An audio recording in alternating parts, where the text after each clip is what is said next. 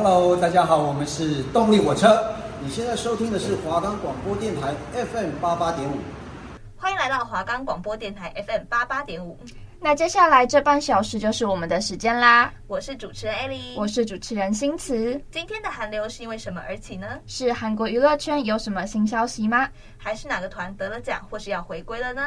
这次还会介绍许多 K-pop 团体给大家认识哦。我们都会在各个平台准时开播的啦。喜欢我们的节目就记得准时在同一时间收听，我们就会和大家讨论最近流行的韩国话题。我们的节目可以在 First Story、Spotify、Apple Podcasts、Google Podcasts、Pocket Casts、SoundOn Player 还有 KKBox 等平台上收听，搜寻华冈电台就可以听到我们的节目喽。那事不宜迟，我们直接进入主题。今天韩流吹了什么风，就延续上周 Seventeen 的主题吧。不过我想先小聊一下，最近克拉手灯出了第三代嘞，呃，真的是很想让我直接等第四代手灯。我看到了那一个照片，就是手灯出来的照片，我真的觉得就是，不会设计就不要设计，因为我们上一期有讲到，就是 Seventeen 的应援色是蓝色跟粉色，对，但是呢，它手灯。的确是有蓝色跟粉红色的元素，但是它握柄的部分、手柄的部分是那种很像苍蝇的荧光黑。就是你知道，他说有的那个部分其实在盒子上面。哦，对，就它外包装纸盒是粉色跟蓝色，可是手灯上几乎没有，就让人觉得非常匪夷所思，而且又是那种非常丑的苍蝇黑。就是克拉自己有披上 Seventeen 的应援色，都比官方出的这个苍蝇色还要好。就是怕没有 follow 的观众不知道，我来解释一下好了。就其实第二代克拉手灯，它握把的地方其实就是蓝色跟粉色，就是 Seventeen 应援色嘛。可是这次克拉棒颜色就是紫色、黑色、黄色、蓝色、绿色那样混在一起的那种苍蝇色。对，就是苍蝇什么颜色，克拉邦就是什么颜色，超丑的。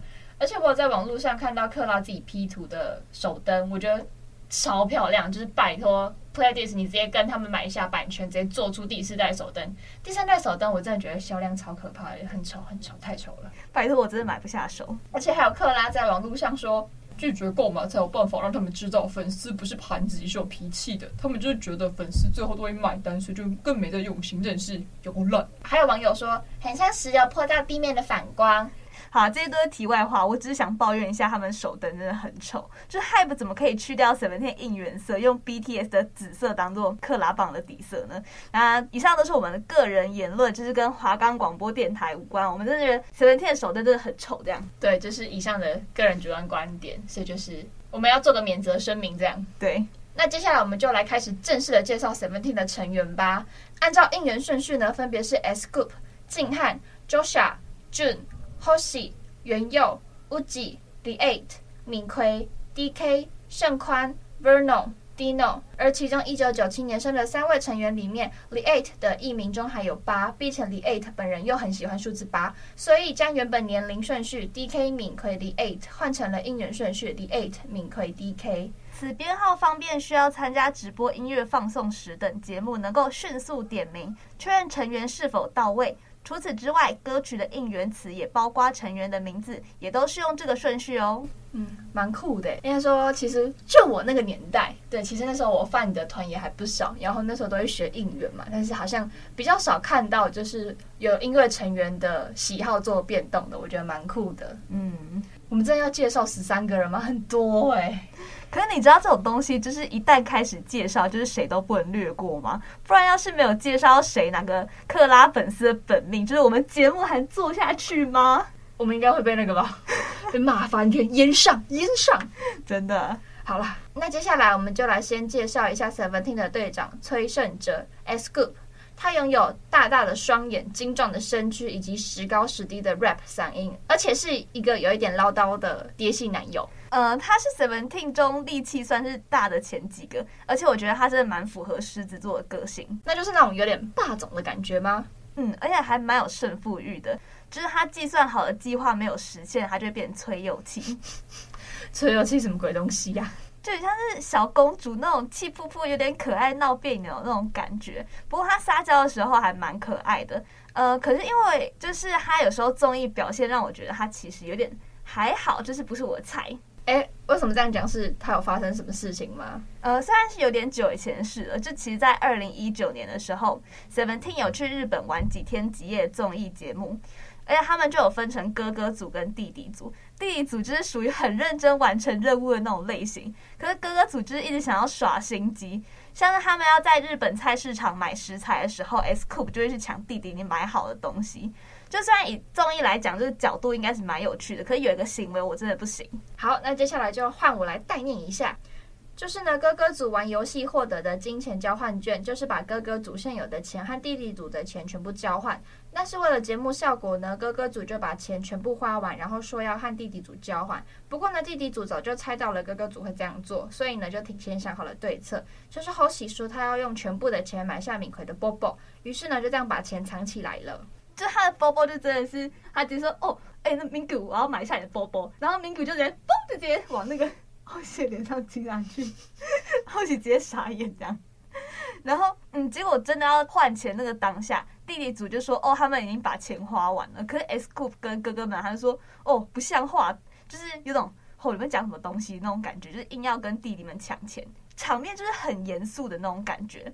最后，后期他就有点北宋，他就把钱给哥哥说好，给你们这样，你们拿走吧。因为发生这件事让我觉得不开心的点，是因为钱都已经被哥哥拿走了，可是最后 S Group 跟吴吉还说这件事情让他们觉得很不爽啊，怎么会这样啊？是不是真的很讨厌？而且和解的时候，最后还是后期很愧疚的道歉，说他不应该在拍节目的时候生气。我看完我就觉得很，怎么可以这样？就是这件事本身是哥哥的错吧？我觉得是哥哥错偏多一点。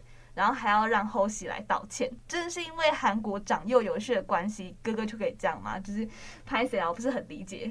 嗯，原来 S-Coupe 是因为后喜拍综艺生气而不开心的。那嗯，应该就代表他们比较容易对他们的综艺节目用心，然后可能在拍节目的当下心情会比较敏感，就比较容易有摩擦吧。就我有看网友下面留言说，是因为他们很看重自己的综艺节目，他们的综艺节目都是以搞笑为主的。所以乌吉跟 S-Coupe 就觉得说，为什么要在综艺节目那么好笑的东西然后生气？嗯，对，所以他们生气的点是这个，但是我还是觉得整体的行为有点不优啦，这样。虽然事后就是吵完架，反正就是当天他们就有那个道歉，然后跟讨论这件事情，所以他们人是很和谐，Seventeen 啦。而且这件事情其实已经是二零一九年的事情了，现在都已经二零二三年了。现在想到这件事情，S-Coupe 本人应该也为当初的行为感到有点幼稚吧。所以在遇到类似的事情，也会用不一样的态度去处理。只能说，嗯，大家都有不懂事的时候。嗯，那艾莉，你以前也有做过这种不成熟的事情吗？或是有这种？嗯，不成熟的举动这样有啊，因为我讲话很直接，我就是一天到晚就不小心得罪人。嗯，现在我也学着怎么样可以幽默的去说话啊。现在 Seventeen 还是非常好的团体，他们的大部分的综艺也都是非常好笑的。这边我想插播一个，就是我有看 Hoshi 去泳池的，虽然没准备什么菜，然后那个时候我就有看到 Hoshi，他就是喝醉，然后抱着一块冰袋说：“哦，我真的好爱我们公司，我真的太爱我们公司了。”这样，然后我就觉得这个人的化学反应真的超好的。就很可爱啊，就很有嗯那个笑点吗？嗯，OK，那接下来就是尹静汉啦。尹静汉呢是一个聪明的脑性男，而且很多粉丝也因为他的高颜值说他是天使。就因为他眼睛很温柔吧，撒娇技能一流，而且常常看他综艺，他都会用一些小聪明，所以克拉也会戏称他是黑天使。哦，为什么他会是黑天使？就有一次他们在玩游戏，就是蒙眼骑脚踏车，就是小朋友那种脚踏车。哎，那个脚踏车它是有个步道，然后就已经。围好了这样子，然后他就要去骑车，骑那个小小车。啊，如果碰到脚椎就要扣分。但一般人来说，就会按照那个步道去走嘛，对不对？可是尹静汉他就直接把前后拔掉，他就直接扣两分，哎，扣一分，然后直接从开头到终点这样直接停好这样子。哇，蛮，所以他就是扣一分，然后就通过。哇，那这个能钻到这个漏洞也是蛮天才的。哎，尹敬汉他真的很可爱。就他很容易对物品生气，就像他可能进公司的时候，他的脸部辨识，他又常常进不去，然后他就会揍那个机器说：“呀，为什么？为什么？为什么进不去？”这样。虽然以一般人的角度看他真的是怪人，但不过以综艺的角度蛮可爱的，因为其实我本人也会是那种对物品生气的人 哦，真的。对，那我不是要把黄冈电视台那个器材都砸烂吗？啊，这不可以，我们。我们我们会被系主任骂，笑死。那接下来就是红之秀 Joshua 啦。听说他是一个 LA 绅士。没错，他是来自美国，身材超级好，颜值也超级耐打。如果说尹敬汉是兔子的话，那直秀就是小鹿啦，眼睛超级漂亮，那就是集合我所有喜欢男演员长相啊。所以 Joshua 他是美国人，对，是 S-Coupe 不是美国人，不是不是。那 Joshua 他是亚裔脸庞吗？对对对对对，呃，蛮有呃蛮有特色的，哎，他讲英文真的还蛮好听的，嗯，很性感。那除了这些之外，他还有什么特色吗？我觉得 Joshua 本身就是属于比较彬彬有礼的类型，所以他才是绅士这样。但他常常会拍综艺，感觉他会很努力做一些超乎常人的事情。像是拍综艺，只要遇到有水的地方，他大概率都会把自己泼湿。哇哦，原来他是水系魔法师。那接下来就是 Jun 文俊辉，他是一个公认的幼稚哥哥，而且他的五官很深邃。他的代表动物是猫，综艺分量比较少，不过他笑声超级魔性哦。而且听说他前阵子有出个人的 solo，歌名叫做 Limbo 的样子。哦，我说到这个 June 真的是性感系的男生，他舞台衣服真的是哦辣，不是怎么说哦？超想讲，因为他辣的有点太可怕了，所以下意识就这样脱口而出，因为他。在舞台上穿那个短版皮衣，然后会看到那个肋骨那边，感觉只有把那个那那头遮住，这样，而且腹肌又很明显，就啊啊，太可怕了，太辣了，hold 不住啊！真的，我们可以听一下 Jun 的 Limbo 啊，拜托，好想听，我也蛮想听的，但是嗯，I'm so sorry，就是嗯，我们没有版权，那我唱给大家听好了。Welcome to my last world. It's a monstrous of soul. Do you want me? Do you want me to set you free? 大概就这样的感觉啦。那么大家要不要 follow 一下我 IG？因为说不定我就会 cover 哦。哎、欸，你不要借机打广告，你要打也要打华冈广播电台的广告吧。啊，抱歉抱歉。那接下来就是要介绍 Hoshi 全顺荣啦，就是很喜欢老虎，但其实是仓鼠可爱型的男生。嗯，而且他应该算是队内的猪物。虽然他是哥哥那一边的，但他真的长着一张让人非常有保护欲的脸。而且前阵子你 cover world 的时候，不是还有网友说你的眼睛像 Hoshi 吗？哦，对，那真的是我看过最让我印象深刻的留言之一。我从来没有想过自己眼睛会会和 Hoshi 有点像。你是说你因为远看所以眼睛都小小的吗？呀，你这是变相说我眼睛小吗？好啦好啦，接下来就是颜值担当全员佑。全员佑的特色呢，就是戴眼镜，所以看到综艺上面有人戴眼镜，尤其是 Seventeen 的综艺，如果看到有人戴眼镜，那八成就是全员佑。哎、欸，翁武的声音真的很好听，是隐藏的霸总。哎、欸，嗯，又有什么故事吗？就有一次综艺节目的时候，要求 Mingyu 传讯息给在场不在场的成员，就是要求对方一分钟内回讯息就算成功，所以 Mingyu 就传讯息给翁武说还要借钱，然后钱多少忘了，但是还不少。然后翁武马上就看了。一般来说，就是新慈啊，你遇到有人跟你借钱的话，你觉得一般人应该怎么说？呃，通常应该是先问他要借多少钱，要问他怎么了，这样。对。然后结果翁武就说说了两个字：账簿啊，你就说账簿两个字呢？对，就两个字，是不是超级霸总？哦，我好喜欢这种类型的哦。而且这种感觉就是跟 S-Coupe 的霸总类型是不一样的。嗯，真的啊。接下来就是屋脊李知勋，就是队内最小只的社恐猫猫。哦，社恐小猫猫，感觉好可爱哦。不过呢，虽然他是那种社恐小猫猫，但他还是 Seventeen 的音乐制作人，而且 Seventeen 很多歌都是他写的，是一个超级版权人，就呃版权费赚到手软这样。而且我觉得我们乌吉其实还蛮有逻辑的，个人就是隐藏 PD。怎么说？因为他常常综艺玩到一半，就猜要制作组的陷阱是什么了。应该是蛮厉害的，感觉他以后如果不想当艺人，又不想收版权费了，他可以去用 PD 耶。应该是没有这种事吧？赚版权都要熟人当成 PD。哦，也是当 PD 还是蛮劳心劳累的，真的。还有我们 DK 李硕明，他就是天真可爱的黄金猎犬，基本上就是综艺里面最吵的那个，也是最天真的代表。而且有一次 Seventeen 聊天的时候，就有提到他们在综艺里面的人设，就有看到李硕明说他在 Going Seventeen 里面就是一个傻瓜，真是把他笑死。他就自己说：“哦，粉丝都觉得我是傻瓜呀，这样。”哦，男的跑步呀？哎，对，真的。接下来就是金明奎，身高最大只的黑色猎犬，算是 Seventeen 的水电工吗？因为他们很多东西只要是坏了或是需要换，就会找明奎这样。哎，他也很会煮菜。那接下来是徐明浩小八，他很喜欢青蛙，而且他真的很瘦哎。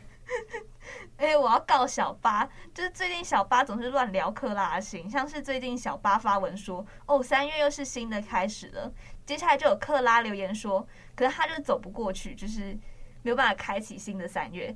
接下来小八就说，我的手借你，等你想走出来的时候就牵着我的手。哦妈呀，等一下，我这个呃，好花痴啊，怎么会这样？就是我的心那种哦。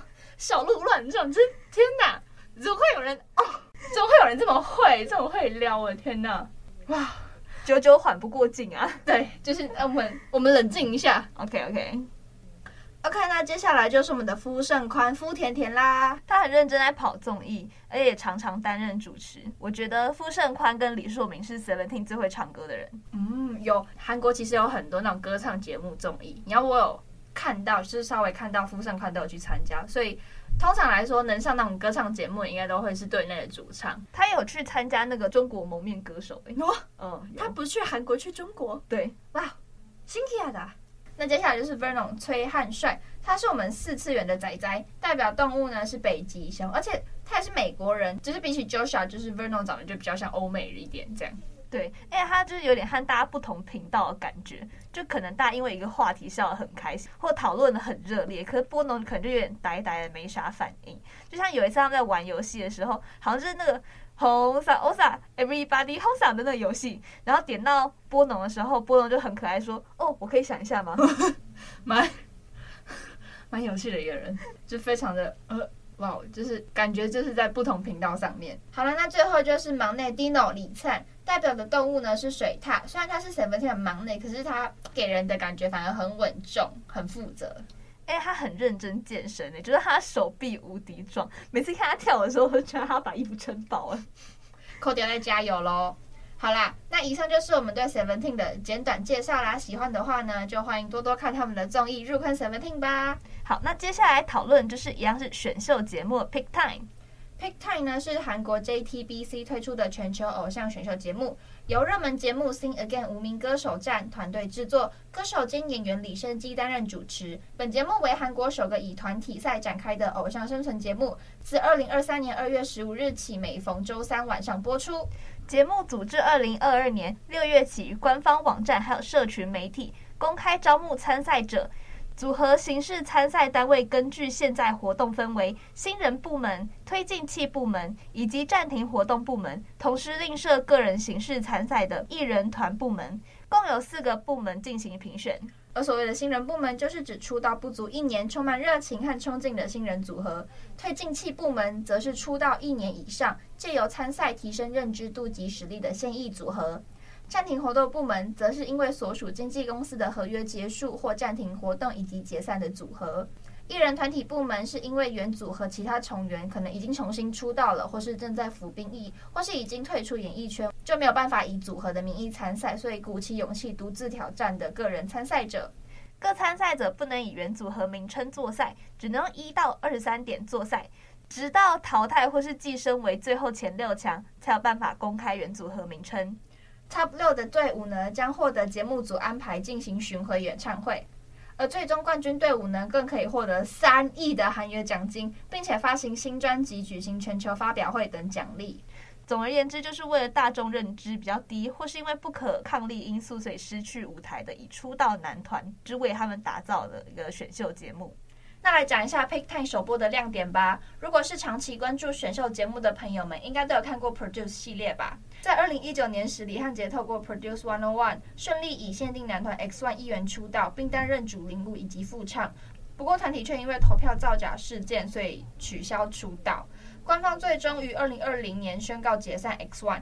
就感觉哦，好可惜。后来李汉杰以男团 BAE 一七三重新出道，虽然整体成员实力坚强，但其实都没有能大红大紫的机会，所以他们就因此决定出演 Pick Time。呀，就是我们上一周提到的 X One 啊，而男团 BAE 一七三以十三点作为团名出赛，在第一集选择了 Super M 的那个 Tiger Inside 作为表演。十三点，成员们每个人都知道自己擅长什么，而且完美将优点转换成魅力，散发在舞台上，因而获得七 pick 的好成绩，确定能出战第一回合的比赛。不过老师表示唱歌上面稍显可惜，但依然相当期待他们未来的表现。第二个亮点是以八点团名参赛的男团 DKB，现今已出道三年。他们表示申请参赛的理由是认为自己没有办法就这样子死掉，更希望能够站在舞台上开一场属于他们自己的演唱会。八点带来了男团 ATEEZ 的 The Real，拥有着满满自信和活力的他们，在舞台上的表现力与众不同，吸引了所有评审和参赛者的目光，甚至还让 J Park 表示炸裂舞台了，兴奋地把手上的纸张撕碎。第三个亮点就是集体兼差男团十一点一致获得好评，在二零一九年二月出道的十一点 Venner，虽然目前仍在活动中，但是因为整个经纪公司就只有代表跟他们团员。因此，每个成员要一边筹备节目，一边为了生计而进行各种兼差，像是辣炒年糕店员呐、啊、外送员之类的，甚至连公司代表都在兼差当代驾，人利用剩余的凌晨时间和他们一起练习，就是日以继夜努力，就是白天要工作，晚上要练习。因此，在演唱 Seventeen 的 Adore You 的时候呢，全开麦演唱唱功与专业精湛的舞技让观众惊呼不断。其他参赛者也不约而同的起身鼓掌叫好。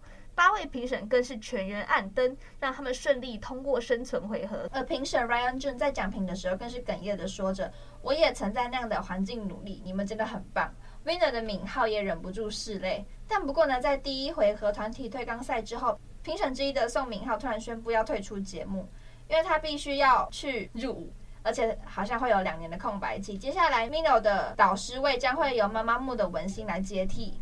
第四个亮点就是大前辈 BAP 的文中业参赛。这一提到 BAP，是不是就很多二代粉丝就眼泪不自的掉下来了呢？就在二零一二年一月二十六出道的 BAP 成员文中业，不但和男团 EXO、BTOB、VIX 等是同期出道的。更是在当时竞争激烈男团新人候选人中，成为了最终的获奖团体。连评审老师 Super Junior 的圭贤都说，要说他们当时 BAP 有多红的话，今天有一组表演的歌曲就是他们 BAP 的歌。因为文中业不在开播前公布已出道男团名单内，因此许多观众粉丝看到他以 solo 组参赛的时候都非常震惊。第一集中，文中业带来了 Seventeen 的高难度歌曲 Anyone。身为 BAP 主舞的他，除了稳定发挥舞蹈实力之外，连 live 都唱得非常的好。一个人能完美的消化了原本由十三个人演唱的歌曲，收获了大家的掌声，最终也得到了及格的评审结果。呀，我有看到那 Anyone 根本就是次十四吧，就是 Seventeen 隐藏成员呐、啊，唱歌和跳舞实力真是无可挑剔。嗯，就是在这边分享一下好了，我又要讲我那个年代了。就是那时候，我其实会入坑防弹，是因为我有个朋友，他是一个饭圈人士，然后他饭的都是韩国的团，然后那个时候他就超喜欢 BAP，甚至想把我入坑，就是想把我拉进 BAP 的坑里面，但最后我没有。然后那个时候他就听到 BAP 解散了之后，他真的很难过，他超难过，他难过到爆炸，因为他甚至是有 BAP 的兔子手灯的。BAP 为什么解散呢？哦，我觉得经纪公司太烂，经纪公司太狗。Oh. TS 就是间烂公司。好啊，这都是。我的立场就不代表华冈广播电台立场，所以 T S 你要找人来找我，哎，不要找我啦，好可怕，搞我被他们法务公司告。那接下来呢，在韩国有看 Pick Time 的观众就分享说，我不是一个很爱看选秀节目的观众，但可能是因为 Sing Again 给我的回忆很好，所以我就会很好奇同个团队出品的 Pick Time。看过 Sing Again 系列就知道了。这节目与其说是比赛，更多是给五名歌手们一个舞台去发光发热。Pick 也是基于这个理念去延伸下来的，只是这一次参赛的条件是男子偶像团体。其实一直都耳闻，韩国每年都推出超多偶像团体，但其实没什么概念，说到底是多少，到底是 how much 这样。结果第一集节目一开始就傻眼了，说海选超过七十个团体来甄选，我就哦傻了，真的是太多了。台湾有看 Pick Time 的网友也表示，看完二十三点再去看隔壁棚，明明就是同一首歌，但隔壁棚让我五秒内关闭视窗再回来洗耳朵。有些人看起来欣慰不足，有可能就是没有大公司的光环，或是公司不会包装。但看到他们仍然很努力的把握能表演机会，就会觉得，呃。就觉得很感动，不二减加无限特写，观赛者反应就给赞。我自己在脸书上有滑到几个推荐 Pick tie 段落，真是实力都非常不错。就大家都知道嘛，大数据会推荐一些点阅率或是讨论度高的影片，Pick Time 推的是一些表演特别好的舞台。那这一次 pick Time 亮点之一就是 VENNER，我们这次来介绍一下 VENNER 吧。VENNER 呢是韩国 VT 娱乐于二零一九年推出的男子五人组合，成员包括泰焕、Gon、惠成、朴成国以及永光。二零一九年二月十五日发行首张正规专辑 V，正式出道，主打为 Better Do Better。出道曲 Better Do Better 相当轻快又带一点嘻哈元素。同年推出的单曲 Crazy Love 则是节奏感十足的歌曲。二零二零年底推出第二张单曲 Form，则是以更强烈的舞曲和西装风格回归。不过他们就这样整整两年没有推出新作品，直至二零二二年二月二十八日以单曲 Rolling 回归。二零二二年恢复活动以后，VENNER 曾上 Intro 的网络节目。可见练习室在地下室，音乐工作室也没有特别的隔音设备，外冰箱也有一大块结冰的状况，足以见得公司的经济状况不是特别的好。不过每一位成员面对主持人笑亏公司设备不好的时候，也都仍然保持着灿烂的微笑，就是个性非常的积极跟正向。泰焕自我介绍的时候还有说自己除了是队长跟主领舞之外，还要负责公司的业务。成员们还补充他是负责预约美容室啊、粉丝经纪人工作。化妆风格指导等等，庆幸的是并没有免费的劳动，还是有拿到韩币二十万元，大概是台币五千二左右，很少，very 少。而在对答过程中，他也是非常有队长风范。被问到说经纪人、保姆车等问题时，也都能以圆滑的方式回应。但其实 VENNER 的星途走得并不顺利。本身并没有专属的经纪人，有活动的时候才会特别聘请外面的经纪人帮忙。原本跑行程的时候都是坐保姆车，但因为营运的关系，最后都只能搭计程车。这五个人也明白，再这样走下去，团体只会迈向解散的路上，便决定各自都去打工维持生计。而且不止如此，连公司代表都为了营运下去，也会去做外送来补贴。这份热情其实也彰显在 VENNER 的表演活动中。出道前曾在日本进行两百次 free debut 的表演才正式出道。二零一九年在南韩也曾经跳过四次街头表演，因此站在舞台上一点都不会怯场，唱跳实力也因为长久认真练习而稳定。二零二零年更在美国召开巡回演唱会，获得肯定。如今就由 Pick Time 再次受到瞩目，VENNER 相关影片下都可以见到最近才开始出现的留言，像是这次红起来建造一栋公司大楼吧。希望这一次一定会红，加油哦！每个人都很可爱又好搞笑，刚真的很乐观又活泼。VENNER 团结的模样很令人感动，相信会红的，加油！而最近 Pick Time 已经掀起不少讨论度，怎么料最近网友竟然在论坛上指控参赛者之一金贤在过去曾是校园霸凌的加害者。网友 A 就在论坛上写下爆料文，文中称 Pick Time 参赛者金贤在过往是校园暴力的加害者。A 表示自己是金贤在国小、国中的同学，在国小低年级转过来，他一直到国中毕业为止，长期遭到金贤在的霸凌，称金贤在对自己语言暴力、情绪控制，因此他受到了很大心理伤害，无数次想要结束自己的生命。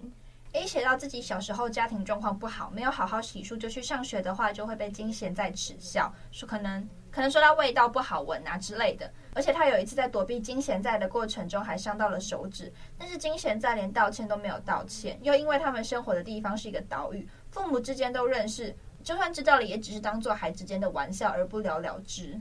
A 也提到，现在站出来爆料的原因，就是因为金贤在偶像活动变少之后，如今重新出现在大荧幕上，让他感到害怕，请大家帮帮我，让他付出该有的代价。爆料文曝光不久之后，媒体也纷纷向 PickTime 制作单位求证。对此，制作单位目前仅表示正在确认事实。不过，按照其他的先例，如果查证属实，金贤在可能直接被退赛。